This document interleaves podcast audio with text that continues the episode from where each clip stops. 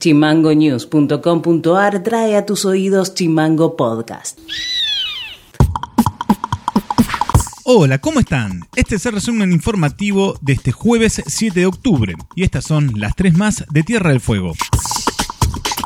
Chile pretende proyectar su plataforma continental al este del meridiano 67 grados 16 minutos, contradiciendo el Tratado de Paz y Amistad firmado con Argentina en 1984 como solución al conflicto territorial por el Canal Beagle. Con el consenso de todas las bancadas, la Cámara Alta aprobó una declaración de rechazo a esta medida adoptada el mes pasado por la República vecina. La iniciativa fue impulsada por la senadora Eugenia Duré. La Secretaría de la Mujer de la Municipalidad de Ushuaia, Noelia Trentino, presentó este jueves su renuncia al cargo. La funcionaria se fue luego de que el intendente Walter Woto anunciara la inauguración del edificio de la Casa de la Mujer y soslayara su figura como titular del área. La invitación protocolar afirma que el intendente encabezará la ceremonia prevista para las 19.30 en el edificio Maipú 1120 y esta invitación circuló con un mensaje que mencionaba que Woto junto a la concejala Laura Ávila encabezarán la ceremonia ignorando la figura de la titular del área Noelia Trentino. En sesión ordinaria del Consejo Deliberante de Ushuaia se aprobó la iniciativa de la ONG A Limpiar Ushuaia, que establece un régimen de sanción de entre 100 a 250 UFAs, o sea, hasta 18 mil pesos, hasta 10 horas de trabajo comunitario y asistencia a capacitaciones sobre preservación del medio ambiente para quienes arrojen colillas de cigarrillos a vía pública. Los fondos serán destinados a programas de educación y saneamiento ambiental. Noti Audio.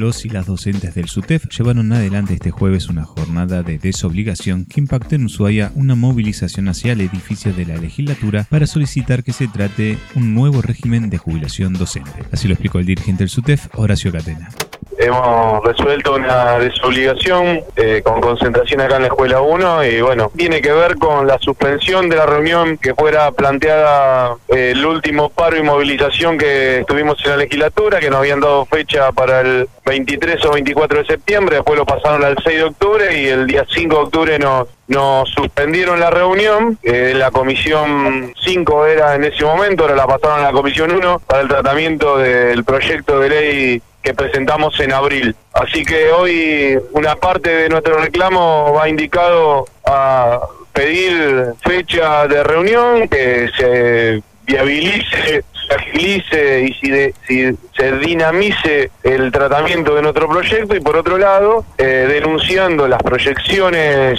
en las escuelas medias de toda la provincia 2022 que se hacen con cierto grado de arbitrariedad y eso produce bajas en nuestras compañeras y compañeros desde hace mucho tiempo Noti Audio.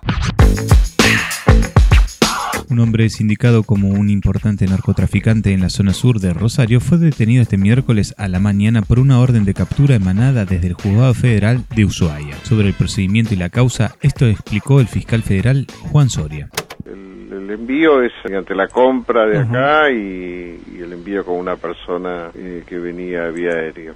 Esa es la, modalidad. La persona que está detenida, que no se le concedió la escarcelación y que hubo un procedimiento policial muy efectivo en el cual este hombre se escapó, huyó en auto, medio cinematográfico la, persecución hasta que, bueno, se lo redujo y se secuestró estupefaciente, ¿no? Se ubicó la, la casa donde estaba esta persona y se irrumpió con la policía local de allá, se lo detuvo y se lo vinculó a la causa eh, de acá. Sin arma de guerra se secuestraron varias armas allá.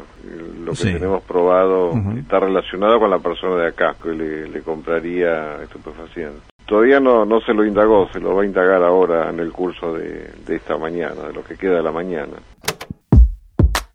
Y esto ha sido todo por hoy. Seguimos en Spotify como Chimango News y escribinos vía WhatsApp al 2901 6506 66. Nos reencontramos el miércoles que viene. Chao. Chimango Podcast. Conducción. Federico García. Diseño y redes. Micaela Orue.